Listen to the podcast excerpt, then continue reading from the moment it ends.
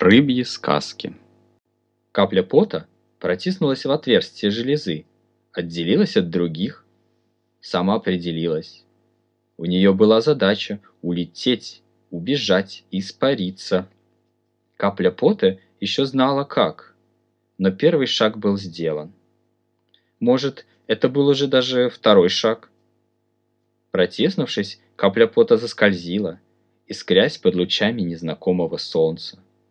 Она не могла остановиться, поговорить с окружением. Ее несло.